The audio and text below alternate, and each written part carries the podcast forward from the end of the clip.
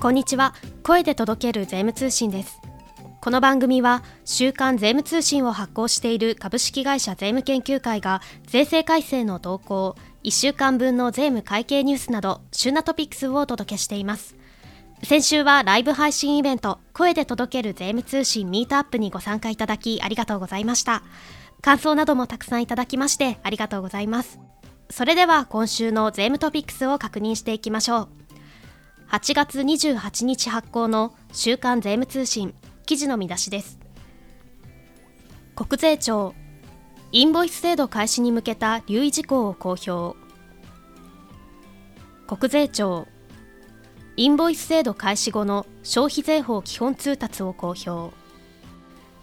国税庁特定資産の取得に係る措置法関係通達改正案の意見公募を実施。通産制度。申告後対応 Q&A 後編。最高裁。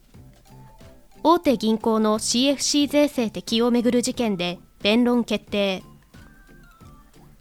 これだけは知っておきたい。インボイス制度。Q&A5 帳簿のみ保存の特例関係編。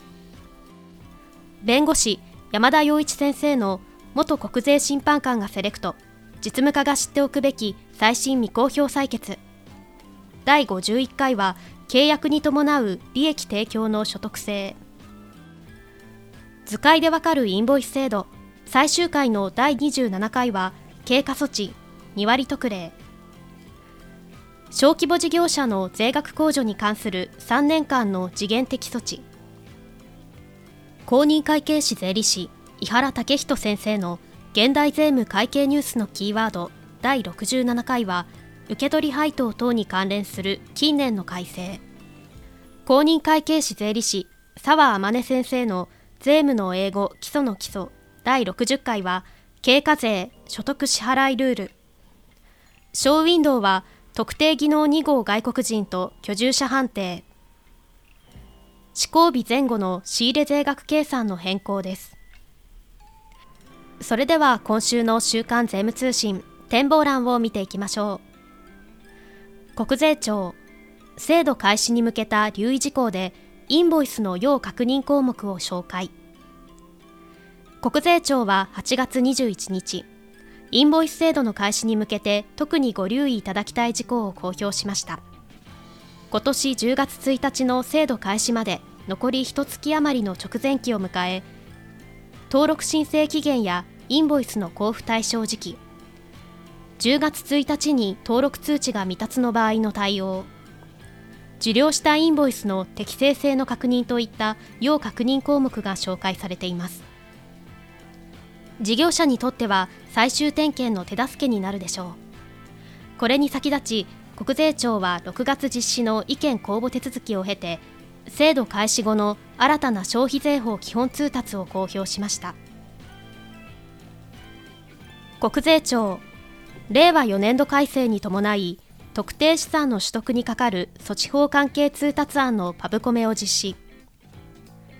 国税庁は9月9日まで法人が国庫補助金等の交付を受けて取得等した特定資産の圧縮基調に関し措置法関係通達の一部改正案の意見公募を実施しています。圧縮基調を適用した特定資産の取得価格について税額控除制度との調整にかかる取り扱いが盛り込まれています。通産制度申告後対応 Q&A 後編は調査方針。令和5年3月期に初の申告を終えたグループ通産制度の適用法人にとって気になるのは今後の調査対応ではないでしょうか。8月7日号に掲載の前編就航生が生じた場合の対応方法に続いて今週号では国税当局の調査方針を取り上げます。図解でわかるインボイス制度は最終回。本年10月のインボイス制度開始に向けて2年前から動画解説付きでお届けしてきた図解でわかるインボイス制度が今週号で最終回となります。読者の皆様のご参考になれば幸いです。以上8月28日発行の週刊税務通信からお届けいたしました。記事の詳細は週刊税務通信本誌でぜひご覧ください。最後までお聞きくださりありがとうございました。最新回の配信時にお知らせが届きますのでポッドキャストアプリからぜひ番組登録をお願いします。それではまた次回の配信でお会いしましょう。